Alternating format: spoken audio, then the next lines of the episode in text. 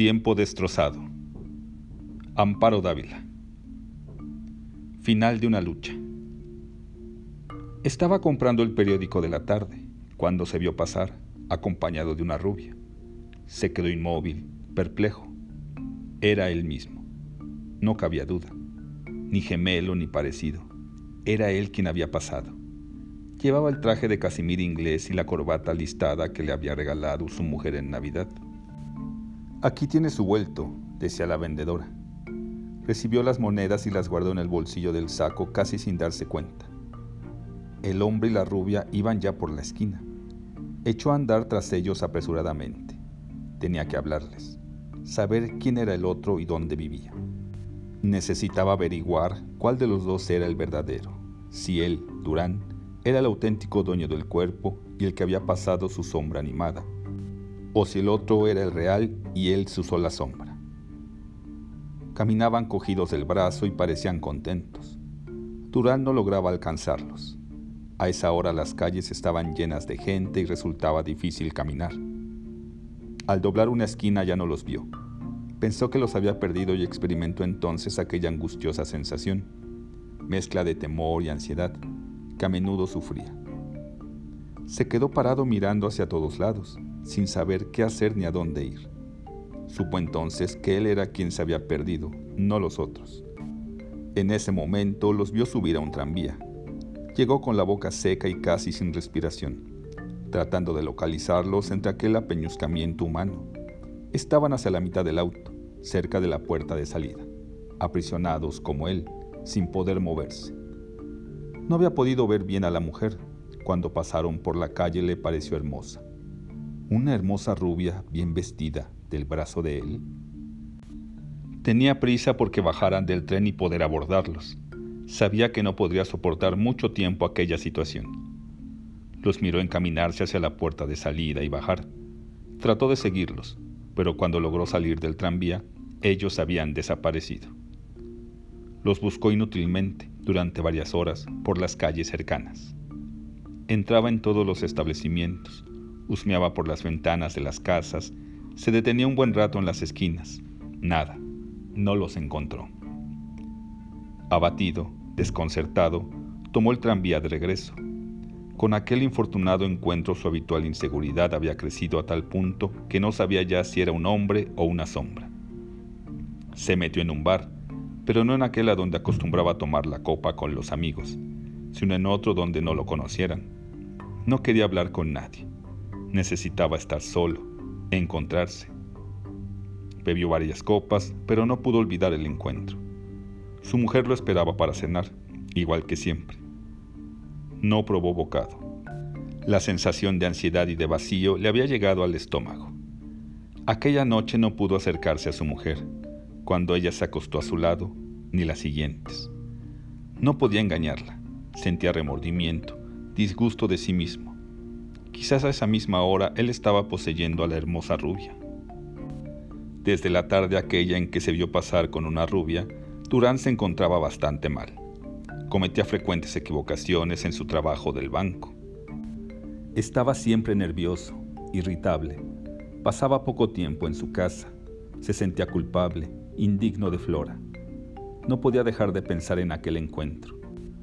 Durante varios días había ido a la esquina aquella donde los vio y pasaba horas enteras esperándolos.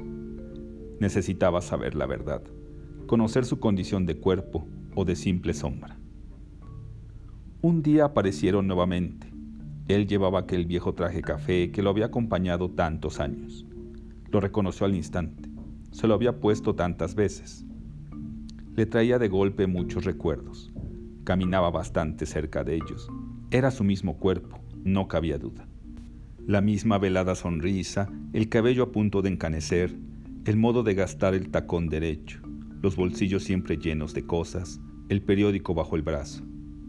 Era él. Subió tras ellos al tranvía. Alcanzó a aspirar el perfume de ella. Lo conocía. Sortilege, de Legalion aquel perfume que Lilia usaba siempre y que un día él le había regalado haciendo un gran esfuerzo al comprarlo. Lilia le había reprochado que nunca le regalaba nada. La había amado durante varios años, cuando era un pobre estudiante que se moría de hambre y de amor por ella. Ella lo despreciaba porque no podía darle las cosas que le gustaban. Amaba el lujo, los sitios caros, los obsequios. Salía con varios hombres, con él casi nunca. Había llegado con gran timidez a la tienda, contando el dinero para ver si era suficiente. Sortilege es un bello aroma, dijo la muchacha del mostrador. Le gustará sin duda a su novia. Lilia no estaba en su casa cuando fue a llevarle el perfume. Estuvo esperándola varias horas. Cuando se lo dio, Lilia recibió el regalo sin entusiasmo, ni siquiera lo abrió. Sintió una gran desilusión. Aquel perfume era todo y más de lo que él podía darle y a ella no le importaba. Lilia era bella y fría. Ordenaba. Él no podía complacerla.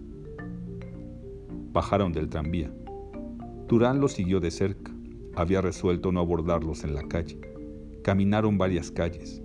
Finalmente entraron en una casa pintada de gris. Allí vivían, sin duda, en el número 279. Allí vivía con Lilia. No podía seguir así. Tenía que hablarles, saberlo todo. Acabar con aquella doble vida. No quería seguir viviendo con su mujer y con Lilia al mismo tiempo.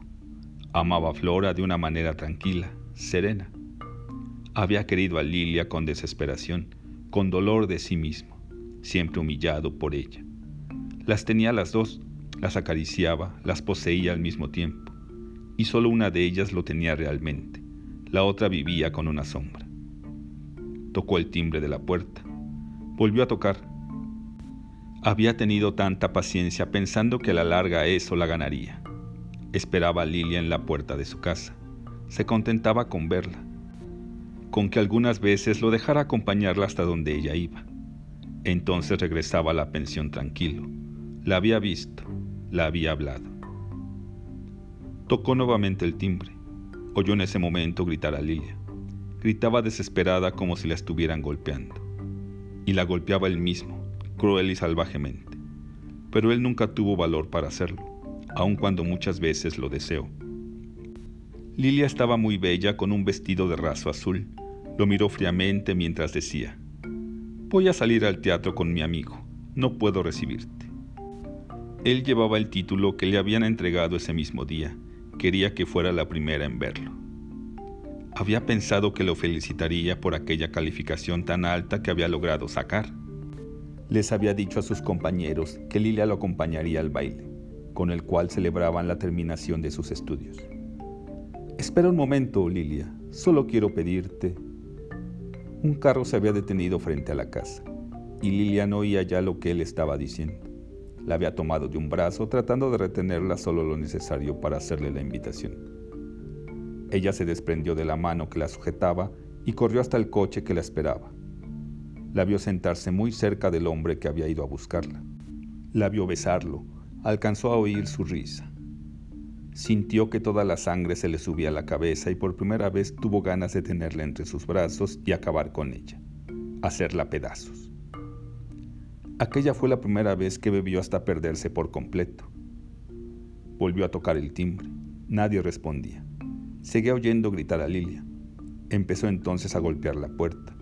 No podía dejarla morir en sus propias manos. Tenía que salvarla.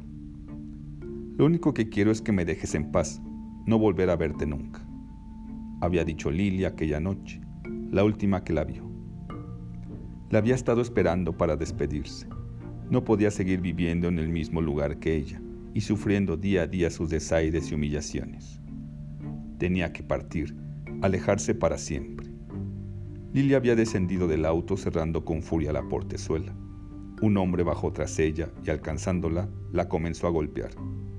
Él había corrido en su ayuda, cuando el amigo de Lilia se marchó en su automóvil, Lilia lloraba.